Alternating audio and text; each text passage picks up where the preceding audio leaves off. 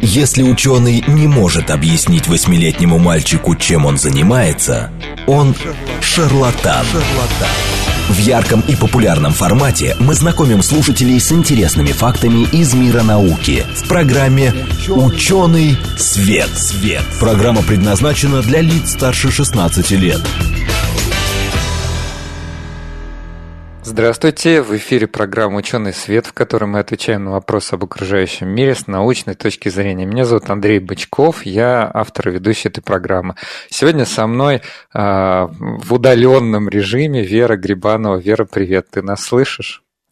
Всем добрый день, привет, Андрей. Слышу замечательно, как будто вообще рядом сидим, все суперски. Хорошо. Добрый день всем. Да, значит, э, у нас сегодня такой вот опять, э, как это называется, эфир э, удаленно эпидемиологический, а, и гость поэтому у нас на телефоне. Но гость, тот, с которым мы с удовольствием бы встретились живьем, потому что он часто ходит в нашу программу, но вот, к сожалению, сегодня никак не получалось. А у нас в гостях Виталий Егоров, популяризатор космонавтики, блогер «Зеленый кот», автор книги «Люди на Луне». Виталий, если ты нас слышишь, привет. Слышу, слышу. Привет. Отлично, мы, добрый день. Мы очень рады тебя слышать и очень не рады, что мы тебя не видим. Ну вот как-то так. Вот. Так что придется тебе прийти к нам еще, кажется. Ну хорошо, конечно, всегда рад. Ну, может быть, когда уже там, я не знаю, спутник 5 заработает. Тоже какой-то ну, такой да. космический Надеемся название. на космос. Когда грунт приедет с Луны. Да. Боюсь, грунт приедет раньше. Да, ну, значит, э, коль скоро у нас сегодня популяризатор космонавтики, человек, который знает про людей на Луне все и даже больше, а в гостях мы сегодня, конечно, будем говорить про актуальные новости, которые приходят сейчас почему-то из Китая. А, дело в том, что китайская миссия Чань-Э-5 вот буквально вчера значит, заявила о том, что а, взлетный модуль уже стартовал с поверхности Луны. Вообще эта миссия, ну я сейчас Виталия об этом спрошу, но такая небольшая затравочка для наших слушателей, что это китайская лунная миссия, которая призвана, как я это понимаю, взять образцы грунта. И вот а, они уже не только установили флаг, они еще и уже обратно стартовали, уже грунт забрали. Летят, можно сказать. Уже летят обратно, да. Представляете? Друзья, ну, а поподробнее мы попросим Виталия рассказать. Перед этим я просто скажу, что, э, друзья, мы в прямом эфире, поэтому, как обычно, 8 925 4 восьмерки 94 8 или Телеграм говорит МСК-бот. Но сегодня все-таки мы будем обсуждать не только китайцев, Хотелось бы сравнить вообще, а, что там у, например, у России или, например, у Соединенных Штатов, есть ли все-таки планы по лунным каким-то миссиям, может быть пилотируемым, может быть не пилотируемым. Ну и у нас тут прям а, несколько космических новостей актуальных, и связанных с телескопами, и с лавинообразными отказами. Это цитата из РКК «Энергии». В общем, все это сегодня обсудим. Итак, Виталий, что там вообще да. у китайцев? Да. Э, ну, я не соглашусь со словом «неожиданно» из Китая. Э, Китай на сегодня имеет самую сложную, самую развитую, самую успешную в 21 веке лунную программу. У них э, Чане-5 не случайно так называется, и предыдущие Чане точно так же успешно слетали. Первые это, это богиня Луны. Извините, что перебила вас. Да, По-моему, да. по-китайски это богиня Луны. Да, первые две это были орбитальные космические аппараты, они успешно поработали у Луны, провели картографию, поизучали ее в различных спектрах. Вторая вообще даже еще улетела в межпланетное пространство, встретилась с астероидом и даже, по-моему, сейчас работ- работает просто на расстоянии сотни миллионов километров от Земли. А, третье и четвертое совершали посадки на Луну и высаживали лунного зайца. Юйту – это тоже персонаж китайской мифологии, который соседствует с лунной богиней Чане.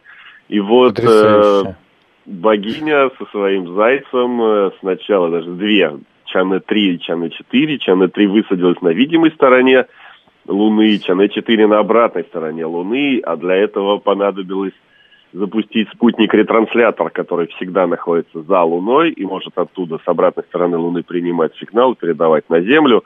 Э, и у него название тоже китайское мифологическое, но правда из другого ми- мифа Дюйдяо, это Сорочий мост. Это мост от Земли до Луны, который построили, собрали сороки. Ну, это из, из другого из другой легенды. Э, в общем, э, названия у них э, красивые, и реализация и техническая, и научная тоже очень красивая, очень успешная. И в данном случае вот посадка на Луну, старт с Луны, стыковка на окололунной орбите, вот что они делают сейчас, это, по сути, вот Чаны-5 это, наверное, самая сложная космическая автоматическая программа в межпланетном пространстве. По сути, они э, в автоматическом режиме, в таком в уменьшенном режиме повторяют программу Аполлон. И это, это... Э, показывает то, что они последовательно движутся к пилотируемой программе, к полетам на Луну. Слушайте, это действительно очень интересно. И вот если задуматься, а, они, во-первых, шли очень последовательно. А сначала орбитальная миссия, да, потом посадка и, наконец, уже посадка и старт. И все это самое главное. Вот э, хочу сфокусироваться на этом и обратить внимание наших слушателей. Все это происходит в, уд- в удаленном дистанционном режиме. Ну, то есть не, не пилотируемом. А, судя по всему, китайцы очень сильно продвинулись в технологиях. И, конечно, мы вообще их поздравляем, что прям вот, я так понимаю, это, эти новости прям вот разворачиваются на наших глазах. Mm-hmm. То есть, когда он сел, кажется, 1 декабря, да? 1 декабря. Сел, да, примерно неделю назад, даже, может быть, меньше. Ну да, 1 декабря посадка, и там все очень быстро происходило. Они тут же начали бурить, набирать грунт роботизированной рукой в такую, в трубку, э, с разных точек зачерпнули и сразу упаковали, и там вот день-два уже переложили в возвратный модуль, он стартовал, но правда сейчас впереди еще самая, ну или одна из самых ответственных операций, которую в принципе никто еще не делал в автоматическом режиме у Луны, это стыковка на низкой окололунной орбите. У них есть перелетный модуль, который доставлял э, посадочную станцию до Луны, и этот же модуль вер, должен вернуть э, груз от Луны. Но чтобы он это сделал, взлетная станция, которая находилась на поверхности, в которую погружен грунт, она должна вот подняться на низкую окололунную орбиту и произвести стыковку. Вот здесь это еще это нужно сложная подождать. Операция? Сколько она да, это сложно. Э, до этого подобное делали только Аполлоны, и они стыковались в ручном режиме. Ну, там, понятно, по навигации у них был автоматический полет, но когда уже в прямой видимости корабли были, они осуществляли стыковку в ручном режиме, то есть э, у них не было удаленки. А в данном случае Луну, э, до Луны не так, в общем, далеко, но все равно примерно секунда туда, секунда обратно летит сигнал, а в такой, как, в такой операции, как стыковка, это довольно серьезная задержка времени. И я думаю, они стыковаться тоже будут не дистанционным управлением, а именно в автоматическом Автоматик. режиме. И это прям уникальная вещь. Слушайте, ну Давайте, мы, вот, да, мы вот с вами, да, Вера, да, извините, ага, я давай. прерываю, просто хотела давай. даже не пошутить, а так чисто улыбнуться, Ремарку. что мы вот в этом году оценили, что такое секундная задержка в одну сторону и секундная задержка в да, другую. Да, да. Я вот, вот слышу, слышу, да, гостя с примерно с секундной, может быть, двухсекундной задержкой, и слышу в его а телефоне обычно эхо своего голоса. Вот, и поэтому слушатели-то слышат нас в нормальном режиме, а иногда бывает так, что человек вроде закончил мысль, а, значит... А, а звук еще идет. Да, звук еще да. идет. Вот, и на, надо успеть, иногда даже предугадываешь, начинаешь чуть-чуть раньше говорить, то есть человек еще не договорил. Вот, а представляете, в таком режиме осуществить стыковку, да, вот когда у тебя какая-то манипулятор, когда какая-то там искусственная рука, да, она тоже вот имеет определенную задержку э, и задержку обратной связи еще от датчиков приходящих. Сейчас я вот с такой задержкой попробую все-таки этот немножко вставить свой, свою ремарку Давай. в твою. А, я все хотела обратить внимание про то, что начало лунной китайской программы у нас датируется 98 годом, на дворе 20-й. То есть и фактически у них уже, да, как, много миссий было сделано и какой большой прогресс. Вот только что мы проговорили, что очень похоже а на... что было в 98-м? Это Чане-1? А это вообще даже нет, это не Чане Скорее утверждение. Это утверждение, утверждение программы, программы, да, то есть это документация, то есть фактически там какое-то время разработки, да, но в целом как бы за там отрезок 20 лет получается как бы вот эта группа как Китай инженеров нагнали очень большой объем а, работы, как мы видим, успешно. Слушай, Виталий, а скажи, пожалуйста, а ракета китайская? в этой да, миссии? ракеты у Китая китайские, потому что им никто не продаст ракетные технологии, с ними не очень дружат внешние страны, поэтому у них все свое. Mm-hmm. Ну, правда, был скандал, что они вроде бы как-то полуподпольно приобрели некоторые элементы американской электроники и, возможно, использовали в программе Чане, но это такой скандал, Э, неофициальный был. А официально у них, конечно, все свое. Хотя нет, у них есть частичка Росатома. Их угу. э, источники тепла, э, радиоизотопные, им поставляет Росатом. И это не скрывается. Так что не все совсем у них свое, но ракеты, да, у них ракеты, ракетные двигатели. Э, конечно, многое они заимствовали или вдохновлялись, мягко скажем, другими примерами, и советскими в том числе – и по ракетным двигателям, в том числе и по луноходам, но все-таки они прошли большой путь. И даже вот эту программу ЧН-5 они изначально собирались сделать в виде повторения советской Луны-16. Но потом mm-hmm. они сознательно пошли на усложнение ради увеличения количества добытого грунта и ради того, чтобы отработать уже этапы полета в пилотируемом режиме. А давай, может быть, э, перед тем, как мы обсудим, для чего вообще грунт и вообще концептуально, вот какой смысл в 2020 году отправлять пилотируемые или не пилотируемые миссии на Луну, просто сделаем такую вот в голове табличку сравнения. Вот Советский Союз, американцы и э, китайцы. Вот это три э, космических державы, которые побывали на Луне в, в, в, той или иной, в том или ином виде. Вот у кого какие достижения? Ну, если сравнивать, э, с, идти сначала, то, конечно, ну, с, пе, первые такие, первые посадка, первое мягкое, первое касание Луны, первое мягкое при, прилунение, это был Советский Союз лидер. Но если в количественном ага. измерять, например, в научных изуч... исследованиях, то вот тут, конечно, США, потому что вручную – можно сделать гораздо больше, чем автоматическими аппаратами. И э, вот в программе Аполлон там огромное количество экспериментов было, и магнитометры, и измерения внешних условий, там температура, уровень пыли, накопление, э, гравитационные исследования, сейсмические исследования с подрывом зарядов на глубине и расстановкой сейсмометров. В общем, они огромное количество сделали изуч... исследований, и как раз – Результатом этого стала большая пауза в исследовании Луны между 70-ми годами, когда и Советский Союз, и США большие усилия в Луну вкладывали, и потом уже к 90-м, когда Япония э, вернулась к исследованию Луны, э, когда все остальное человечество бросило Луну. И в данном случае Китаю, конечно, надо догонять. Многие эксперименты, которые он проводит, он, он повторяет то, что сделали Советском, где сделал Советский Союз или американцы, а, но у них тоже есть свое первенство. Вот они первыми высадились на обратной стороне Луны. До этого все посадки были на видимой стороне, и здесь э, Китай уже поставил свою галочку в своих достижениях. Угу. Ну и, конечно, у них уже новый состав приборов, э, новые фотокамеры. Хотя любопытно, что современные цифровые фотокамеры Китая на Луне снимают хуже, чем пленочные фотокамеры американских астронавтов 50 лет назад. Как и когда так? сравниваешь фотки, и пони... ну, пленочная фотография по-прежнему лидирует. Ну, сейчас вот прям сейчас самые совершенные, самые передовые цифровые фотокамеры приблизились по своим возможностям э, к пленке 50-летней давности. Я не, сейчас не про Луну говорю, а про вообще.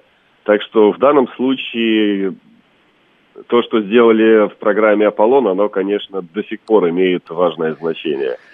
Я а... хочу наших да, слушателей подключить. Э, извини, mm-hmm. что немножко прерываю, потому что вопросы поступают. Вот, а вот наш слушатель 65-й уже второй вопрос задает. А, ну, первый вопрос у него был, кому принадлежит Луна? И вот в контексте э, вот, э, первенства есть вообще такое какое-то разделение? Нет, Луна никому не принадлежит. Это соглашение между странами, которое там подписано на уровне ООН, и все его принимают, даже те, кто не подписывал. Даже если ты флаг поставил на Луну, то вот пятачок под флагом, даже он не принадлежит тебе. Флаг принадлежит, Луна под ним не принадлежит. А вот с а грунтом, ведь... доб... с грунтом, ага. добытым на Луне, вот здесь уже поинтереснее. В принципе, есть соглашение о Луне, согласно которому все космические ресурсы – достояние всего человечества. И согласно этому соглашению, даже то, что там американцы собрали и советские э, исследователи собрали, это все принадлежит не американцам и там, россиянам сейчас, а всему миру. Но поскольку угу. ни Советский Союз, ни Россия, ни США не подписывали, не ратифицировали это соглашение, оно как бы есть, но все равно оно, его как бы всерьез никто не воспринимает. Э, и каждый распоряжается тем, что добыл э, по-своему. И вот этот принцип, то, что добыл твое, а, он э, по сути нигде не прописан на, на уровне международного права, но считается, что эта норма действует. И вот сейчас у НАСА как раз буквально сегодняшняя новость. НАСА выбрала четырех частных подрядчиков, которые должны долететь до Луны, накопать грунт, но не отвозить его с Луны. Вот они просто зачерпнут грунт и скажут, все, это наше. И mm-hmm. вот этот грунт НАСА частников купит, э, несмотря на то, что он остался на Луне. Но этот грунт уже будет считаться НАСАвский американского космического агентства. Очень это уже интересно. Да, это уже... Э, по сути, э, частники продадут фотографии лунного грунта, скажут, вот смотрите, видите, мы взяли. Э, да. и получит за, за это деньги от американского государства. Слушай, ну а разве нет, э, вот мы часто говорим о том, как подтвердить, допустим, химический состав там на той или иной вообще там отдаленной планете, и есть же спектроскопические методы. Но я к тому, что не только ведь фотографии можно которые делают этот забор, они... они могут, в принципе, удаленно они сделать какие-то эксперименты. пришлют спектр, да, да и скажут, да. вот, пожалуйста, это не просто там ну, фото. в данном случае НАСА от, заказ... от подрядчиков такого не требует, хотя чисто теоретически, конечно, можно сделать и то, и другое, но это уже повлечет удорожание э, исследования, и участники не будут идти на удорожание, если могут заработать меньшими усилиями. Просто так. Ну, а, да. вот ну, по поводу... Вопрос. Да. да. Смотрите, а, хорошо, я, допустим, часть, частник, я полетела на Луну, я накопала грунт, я, значит, его сфотографировала, отправила ну, там отчет, а, мне сказали, окей, все, вы выполнили свою задачу, спасибо вам большое. Фактически считается, что я его продала, а государство в виде а, там, госкорпорации у меня купило этот грунт. Но, правильно понимаю, грунт не привозится на Землю. Вопрос да? тогда, что с ним делают дальше и зачем он тогда нужен купленный? В данном случае, мне кажется, НАСА хочет создать именно юридический прецедент. Потому что следующий этап – это использование лунных ресурсов. То есть, если мы грунт собрали, он как бы наш. И значит, наши и ресурсы, которые мы из него произвели, там, добыли там редкоземельные металлы или более проще воду, например – и это вот как раз сейчас предмет правовых дискуссий, можно ли использовать для своих, в своих интересах лунный грунт, если Луна тебе не принадлежит, никому не принадлежит. И здесь э, вот, НАСА вот. действует по принципу создадим прецедент, а потом уже видно будет. То есть сейчас, а потом разберемся. Э, сейчас освоение Луны идет по принципу, кто раньше стал, того и тапки. И здесь они просто идут, хотят идти первыми и использовать ну, это первый этап использования лунных ресурсов на Луне. То есть потом предполагается там где-нибудь в далеком светлом будущем строительство лунной базы. И обеспечение этой лунной базы частично можно сделать за счет э, местных ресурсов. Там кислород из грунта добывать, воду из грунта добывать и использовать на месте. И предполагается, что этим тоже будут заниматься частники. И в данном случае государство будет у них покупать, только уже покупать готовые ресурсы, там кислород, воду или там металлы и так далее. И все это требует четкой юридической кодификации, и здесь практика прямо идет с... Э, практика космическая идет рука об руку с практикой юридической. Понятно. Ну вот э, на самом деле мне не очень, э, не очень пока понятно, как раз не очень ясно. Понятно, что, допустим, в, на Земле действует там международное право, хотя тоже такое право действует. А, и лунное. лунное право, да, наверное. У нас Новый есть лунный кодекс. Космическое право действует, оно близко к морскому праву в нейтральных водах. То есть э, все, что ты взял, твое. но uh-huh. никакой права собственности на то, что там под тобой, ты уже не имеешь. И твое часть Э, государственный суверенитет распространяется вот на корабли, на космические аппараты, если мы говорим про космос, но не распространяется на территорию под ними.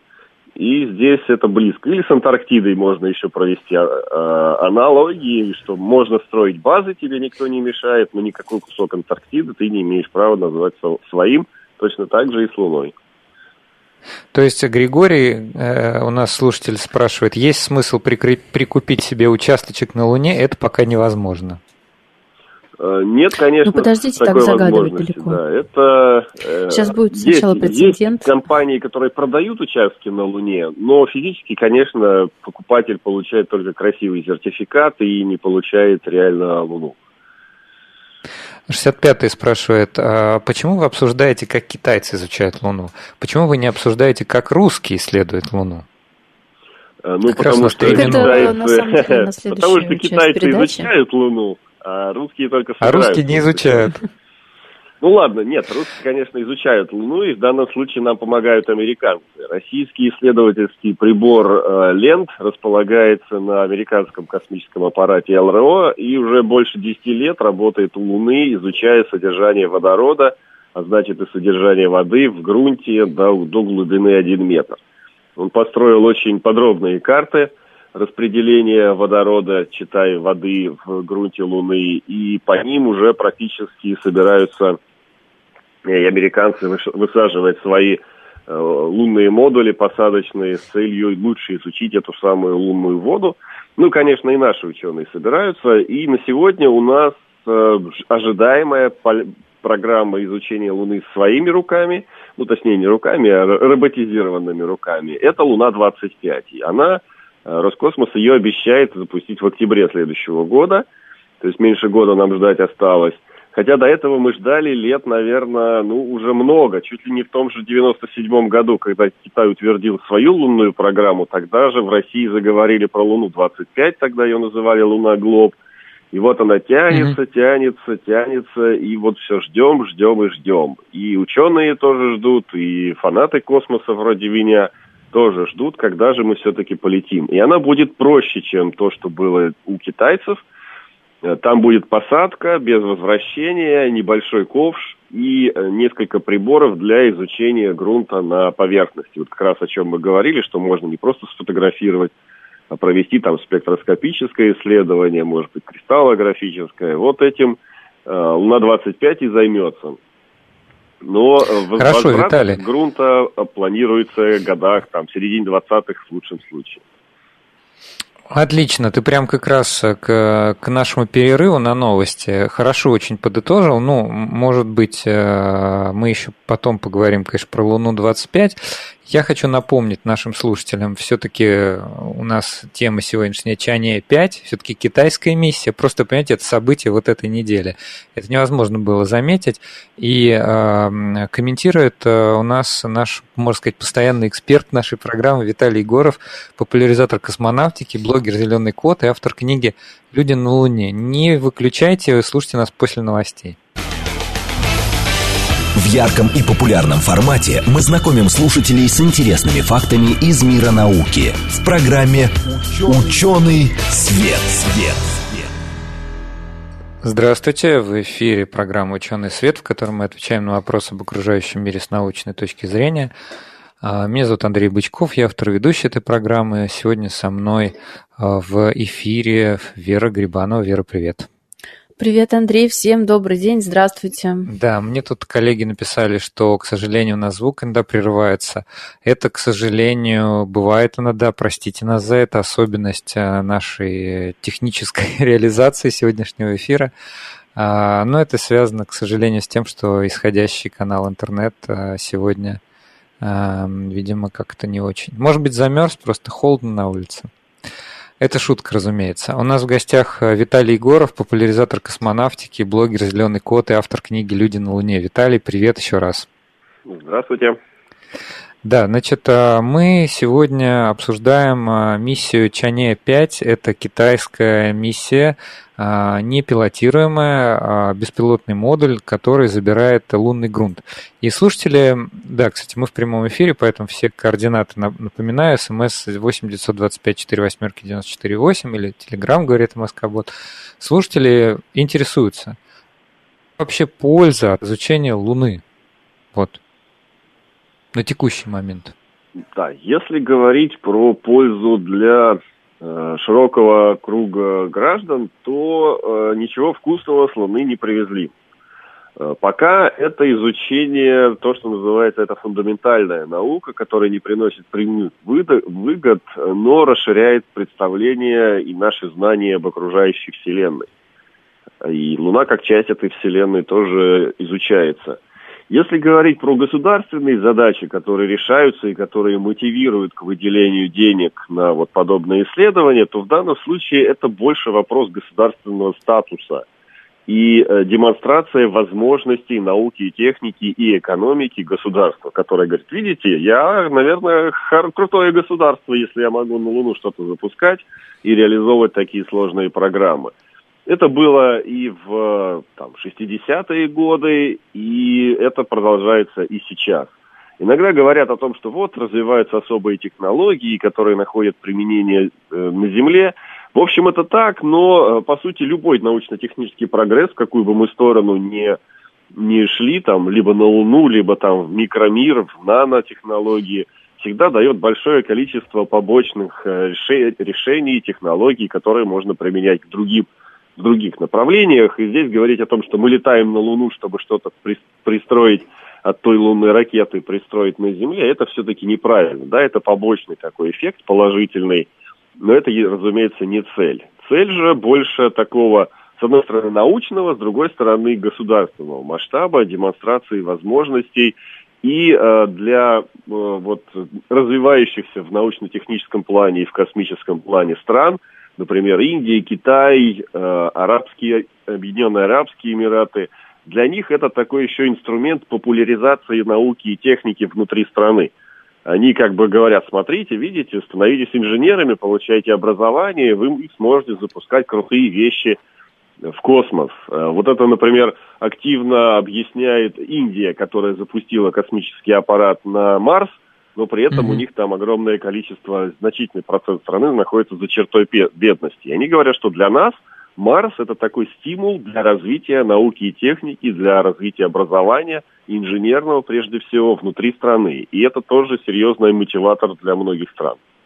Это хорошая, на самом деле, вещь. Я считаю, а, собственно, и наша программа тоже как-то так, ну, привлекает интерес к а, космической отрасли, хотя... Ну, мы стараемся а, поддерживать. Да, хотя многие скажут... Тему. Я вот, мне вчера спросили, а какая будет тема? Я говорю, ну вот э, китайский модуль высадился на Луну и пробурил, забрал образцы грунта. Мне говорят, а зачем это вообще надо? вот, то есть люди интересуются. На самом деле, есть, э, мне кажется, довольно фундаментальные задачи, да, которые могут решать, ну, тот, тот же самый анализ вот этого лунного грунта. Ведь до сих пор, а, ну, не знаю, может быть, уже и есть консенсус, но до сих пор э, ведутся споры о происхождении Луны. И по изотопному составу значит, э, вот этого грунта, наверное, можно сделать какие-то выводы, да, Потому что сейчас, насколько я понимаю, в науке превалирующая, господствующая гипотеза, что это отколовшаяся часть, отколовшаяся часть Земли. Ну, там не совсем так, конечно. Это результат столкновения. Э, тоже подчеркну, что это не э, господствующая идея, просто действительно консенсус, и ничего более убедительного пока не предложили, но все-таки есть некоторые аргументы, которые не соответствуют, некоторые факты, которые не соответствуют данной Э, идеи, но большинство ученых склоняется к тому, что все-таки что-то такое происходило, о том, что было столкновение на заре Солнечной системы, было столкновение, по сути, двух планет. Одна была ранней Землей, вторая была размером с Марс. В результате они слились, а результат этого выброса и стал вот этой, то есть, по сути, мелкая крошка, которая в результате выброса набрала почти вторую космическую скорость, вышла на околоземную орбиту, и вот она собралась в конечном счете в Луну. Есть спорные объяснения, но при этом вот данное исследование Китая, она как раз не сильно в этом поможет, потому что Э, вот эта концепция столкновения, идея, э, она возникла как раз по результату исследования грунта, который был доставлен американскими астронавтами и советскими автоматическими станциями. И весь этот грунт был довольно древний, там 3,5 миллиарда лет, 4 миллиарда лет возрастом. А китайская станция, она наоборот летит в то место, где наиболее молодой лунный грунт, там примерно mm-hmm. меньше полутора миллиардов лет. И в данном случае китайская программа скорее попытается уточнить э, какие-то детали лунной эволюции от того, что оно, оно, чем оно было там 4 миллиарда лет, к тому, что, чем оно стало сейчас, как проходил этот процесс. Потому что вулканы на Луне тоже есть, ну, по крайней мере, сейчас они не действующие, но вот полтора миллиарда лет они были действующими именно к такой вулканической провинции, горы Рюмкера, э, Китай и запустила свою станцию, потому что это именно что лунный вулканизм настолько подробно, что пока еще не изучался, и все больше там, понятно, понимают, что там э, Луна покрыта кратерами не от того, что там было много вулканов, но они там все-таки были, и это как раз и представляет научный интерес, и туда высадок э, близких еще не было, и здесь Китай не просто повторит то, что делали другие, она, это исследование все-таки даст научную новизну, и результат будет интересен всем в контексте исследования истории Луны. А да. вот э, хотела вернуться, Виталий, еще к вопросу, опять-таки, да, китайской э, высадки. Вот у меня перед передачей как раз тоже я смотрела видео, которое есть сейчас в интернете, как раз видео приземления, да, на Луну вот несколько дней назад. Слушай, а ты видишь вопрос от 79-го слушателя? А, Он дважды его повторил. Да, Андрей, я вижу, я как раз и вот к этому-то и хотела подвести, да. что я прочитала этот вопрос дважды и поняла, что у меня такой же был вопрос в начале передачи. То есть, э, давайте зачитаем. 79-й пишет, в сети гуляет видео посадки посадочного модуля, снятый с борта орбитального модуля. Это там, где движется перекрестие, да, если я да, правильно пере- здесь вижу. Перекрестие, да. А, тень от посадочного модуля и заметно Волна, Волна лунной, лунной пыли, пыли от, посадки. от посадки. На экране сверху слева китайские иероглифы. Дайте, пожалуйста, оценку подлинности этого видео. Спасибо. Вот, Виталий, такой же вопрос был у меня. То есть я, когда смотрела, значит, видео, я думала, ну, да, вроде как все понятно. Здесь модуль, он опускается, есть какая-то пыль, есть поверхность. Но является ли это стопроцентным подтверждением вот факта высадки? В данном случае в космонавтике, в науке никто не требует подтверждения факта, факта высадки, потому что если какие-то космические агентства хотят это получить, этот факт, им достаточно направить э, телескоп, радиотелескоп на Луну и получить телеметрические данные с китайского аппарата. Это делали, насколько я знаю, во время полета даже радиолюбители.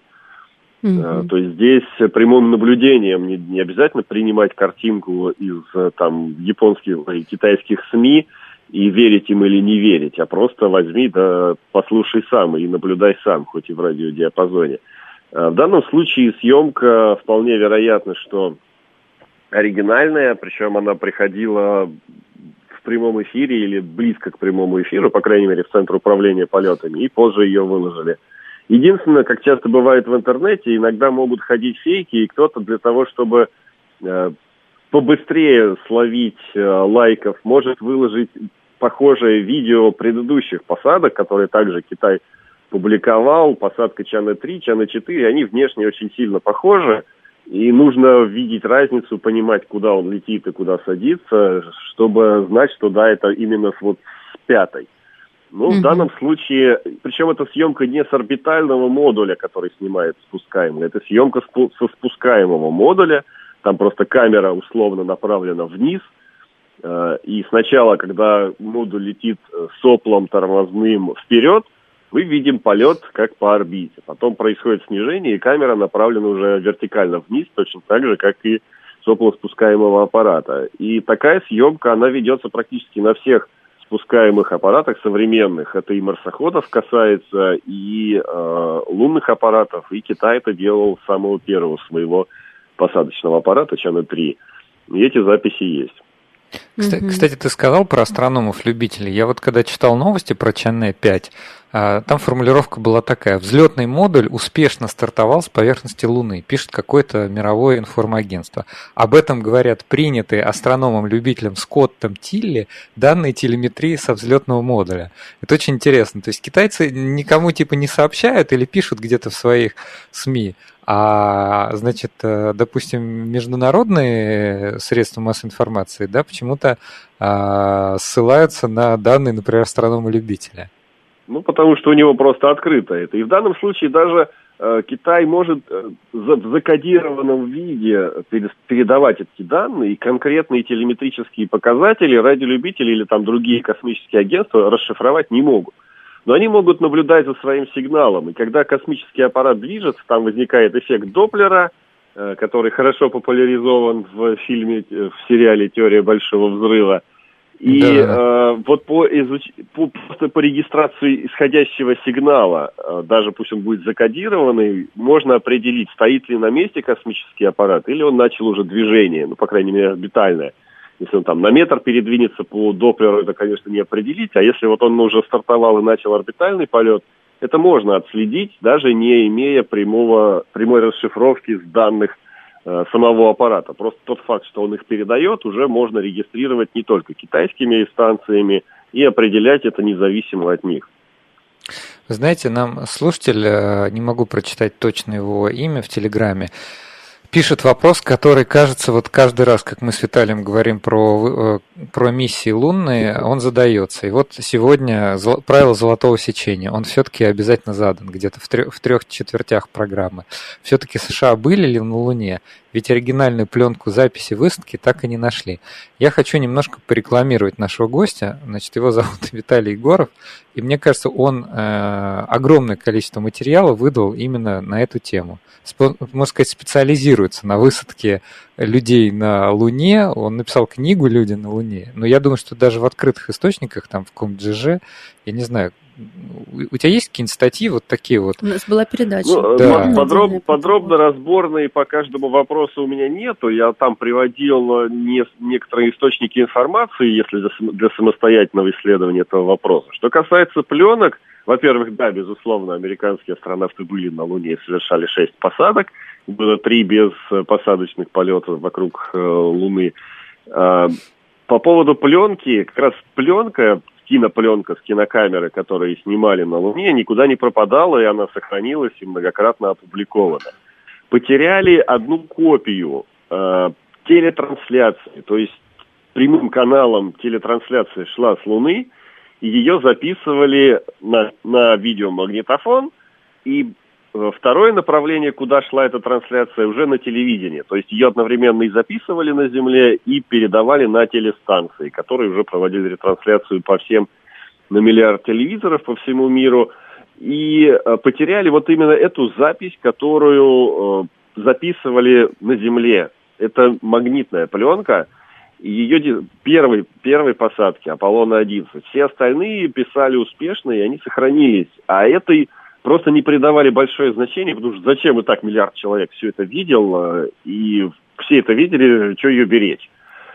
И, в общем, не следили, не придавали ей большого значения и на сегодня потеряли, да. Но это именно магнитная запись, которая делалась на Земле. Это не лунная запись, не лунная пленка. А то, что записывали на Луне, оно сохранилось. И есть даже вот момент установки флага, первый Аполлоном-11, он, е, он есть в записи с двух, с двух точек. Одна точка – это телевизионная камера, которую они сначала поставили перед флагом, и которая как раз транслировала на Землю напрямую через ретранслятор на модуле.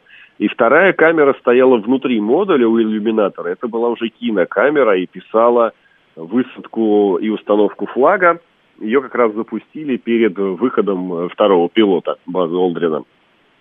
И мы видим одно, одно и то же происходящее с двух камер – и эти записи не утрачены, они существуют. Так что в данном случае, э, да, что-то не досмотрели, но это не настолько ключевое, чтобы являться каким-то основанием для сомнений. Все остальное, в том числе те же самые сигналы с Луны, э, когда наши ученые, которые тогда этим занимались, они говорят, нас нельзя было обмануть, потому что мы тут свою тарелку на Луну направляли, а не на Голливуд. Поэтому и получали сигналы оттуда, и слушали их разговоры, и э, понимали, что это все там происходит, точно так же, как они получали сигналы от своего лунохода.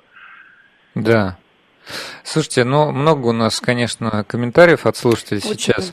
Это здорово, вот. А, я, кстати, хотел нашим слушателям сказать, да простит меня Виталий, я воспользуюсь нашей сегодняшней программой для такого маленького анонсика. Знаете что? А, я рад, когда у нас бывает вот такая обратная связь от аудитории. У нас тут небольшая дата намечается. намечается. А, да, в январе 2021 года исполнится 5 лет э, нашей программе. Вот ровно 5 лет она будет выходить 16 января ну, конкретно. Ни много ни мало, уже 5 лет. Да, у нас было очень много классных, замечательных спикеров, э, гостей, которых мы очень любим. Вот. И есть идея такая собрать, э, собрать э, наших гостей, ну, не всех одновременно, естественно, а ну, пригласить, может быть, еще раз какое-то количество людей, а, чтобы они ответили на самые такие вот востребованные вопросы. Поэтому вы подумайте, это я к нашим слушателям обращаюсь, и напишите прямо вот в смс или в Телеграм, а, какие бы темы вам хотелось, может быть, повторить или услышать подробнее. Ну вот, например, вот по, по текущей дискуссии, например, а, я бы пригласил Виталия и отдельно бы обсудил теорию лунного заговора и высадку а, американцев на Луне, потому что тема все равно вызывает ожесточенное, оживленное обсуждение. И хотелось бы еще раз это все проговорить. Поэтому, может быть, мы, допустим, там весной 2021 года запланируем программу. Поэтому вы сейчас прям можете на космические темы а, написать а, какие-то ваши вопросы, которые бы вы хотели услышать в следующем году. Потому что я думаю, что ну, мне очень хочется реализовать вот эту идею а, с тем, чтобы еще раз поговорить о каких-то важных а, о, отлично. О, отлично, спасибо. Да. Пригласите женщину, которая рассказывала про массовое вымирание. Это была у нас... Андрей, а, поправь меня. Да. Татьяна Нет, Тесакова. Е- Екатерина. Екатерина Тесакова, да. Из, э, значит, не Дарвиновского, а Тимирязевского музея. Да. Мы обязательно, обязательно. обязательно ее позовем. Спасибо за это. А теперь э, комментарий, который от наших слушателей. Слушатель Смит пишет, Луну веселее изучать, чем Марс или, скажем, Венеру. Весь полет укладывается в один-две недели. Это мы согласны. А Максим Милотов пишет, ну не могли же американцы сделать такую выдумку, рано или поздно кто-то там будет и проверит. Это про э, китайскую, видимо, программу. А, Николай пишет, это вот то, что я хотел бы, чтобы Виталий прокомментировал. Эффект Доплера легко можно сымитировать. Что думаешь по этому поводу? Ну, при желании, наверное, можно, но, во-первых, э, сложно будет источник перемещения, источник э, этого сигнала сымитировать путь его движения по лунной орбите, он же перемещается, и это тоже движение можно отследить. Это не Марс, который будет как точечный источник, и не какая-нибудь звезда. Это довольно близкий э, объект, и Луна на небе занимает полградуса, и перемещение источника э, через диск Луны с э, вот эти самые пол, эти полградуса, это тоже можно отследить. И в данном случае э, совпадение самого эффекта Доплера от, от движения и перемещения источника его э, очень четко и без каких-либо сомнений покажет, что источник движется именно вокруг, вокруг Луны. Так что здесь на этот счет переживать не надо. Ну вот на, на ту же тему слушатель с ником Мебель пишет, дайте уже точные координаты лунного модуля, чтобы люди в шапочках из фольги сами его посмотрели в телескоп. Вот. Ну, в ну... телескоп э, увидеть нельзя, это вот именно радиотелескоп нужен, радиостанция должна быть довольно продвинутая, доступная для радиолюбителя. Я тогда порекламирую, есть такой радиолюбитель r4uab.ru, его сайт. Угу это его позывной, поэтому такое странное, R4UAB, и э, это R4UP, я его называю, э, Дмитрий Пашков. Он, ну, правда, занимается больше приемом данных с околоземных спутников, но если вы хотите сделать первые шаги в радиолюбительство и прием космических сигналов, то э, вот его сайт это прям отличная точка входа для в это Э, замечательное дело, и там прям подробно все и по составу оборудования, и по программному обеспечению, и по инструкциям, и он всегда посоветует, подскажет. Э, очень хороший сайт, очень Дмитрий Пашков. Дмитрий Очень хороший специалист, рекомендую. Может быть, даже вы можете к себе пригласить, поговорить о том, как разговаривать с космосом и не попасть в психушку. Хорошо. Спасибо, Виталий. Хорошо, мы обязательно, я себе записал. Повторите позывной радиолюбителя, просит 21 Я вот себе записал R4 UAB. UAB. R4 UAB. Вот. Э, и сайт у нее r4urb.ru. Правильно я понимаю? Да. А, да, Максим пишет, обязательно надо обсудить плоская или земля. А, ну, он со смайликом пишет, то есть с улыбкой все-таки. Но... Мы тоже с улыбкой. Да, мы тоже мы с улыбкой. улыбкой. Но вот вы Мой знаете, вообще вот, вопрос. да, это э, смешно, а, но в Соединенных Штатах Америки проводятся значит, э, ну как это, саммиты, конференции, да, конференции, конференции да. посвященные плоской Земле. Вот, поэтому мы, может быть, тоже устроим что-то такое. Ну, не, не, не получится. 1 конечно, апреля. Может, так, да, вот, вот, слушайте, прям супер. Спасибо за идею. Мы уже сетку формируем да. на весну 2021 года. Я очень рад. Да, значит, Андрей пишет нам. RA7N э, это, это мой позывной. позывной. Работал через Луну и с МКС. Спасибо, Андрей. Поясните, пожалуйста, ну, тоже, видимо, радио, тоже, да? видимо, радиолюбитель. радиолюбитель. Слушайте, у нас три минуты остается. Я, честно говоря, на сегодня еще планировал обсудить э, новость такую, не знаю, хорошую, плохую, сложно сказать, какую. Дело в том, что был такой, ну и есть вообще-то радиотелескоп Аресиба, он довольно большой, он введен в строй 1 ноября 1963 Уже года, и вот тут был. Да, уже был. Вот на неделе пришла новость о том, что он разрушился, разрушилась конструкция. Можешь нам э, пояснить вообще, что случилось? У тебя две минуты. Да. Все, кончился телескоп, обрушилась платформа, главное зеркало практически не, под, не подлежит восстановлению. Был телескоп и нет телескопа. Он не самый крупный теперь, но это был самый мощный радиоисточник, то есть он мог не только слушать, но и говорить. Э, и он говорил с инопланетянами, ну, по крайней мере, высказал сразу, отправил ее в скопление звездное, туда сигнал будет лететь 25 тысяч лет, так что если нас услышат, мы об этом не узнаем. Э, но вот эти его возможности на сегодня другие радиотелескопы не обладают с его мощностью и с его э, дальнобойностью, потому что размер антенны такой, что не сравним ни с чем, 305 метров был – Сейчас есть э, китайский радиотелескоп 500-метровый, но он только принимает, он не может э, передавать. Э, и в данном случае в этом уникальность была Ресиба. Он снялся в фильме «Контакт». Я вот вчера его пересматривал как некролог этому радиотелескопу. И действительно, это грустно смотреть на то, что мы вот там надеялись установить контакт с неземными цивилизациями, а в результате даже радиотелескоп Телескоп не дожил до этого момента, и они не прилетели. Но Слушай, зато развиваются другие проекты, и в этом плане э, сильно грустить не надо, потому что сейчас наука по-другому немного, радиоастрономия в том числе развивается, и такие гиганты э, далеко не всегда требуются, и, конечно, наука дальше продвигается, и э, это не показатель того, что ну все у нас развалилось, все деградирует, мы в айфонах теперь нам дороже они, чем космос. Нет, конечно, наука продолжает развиваться. Виталий, Спасибо тебе вопрос. большое. Все, Вера, к сожалению, не успеваем. Да, ну, вопрос был прикольный. Да, вопрос был прикольный. У нас в гостях был Виталий Горов. Спасибо тебе огромное. Это популяризатор космонавтики, блогер «Зеленый кот» и автор книги «Люди на Луне». Обсуждали китайскую космическую лунную Любите миссию. Луну. Да, услышимся в следующую субботу. Всем пока.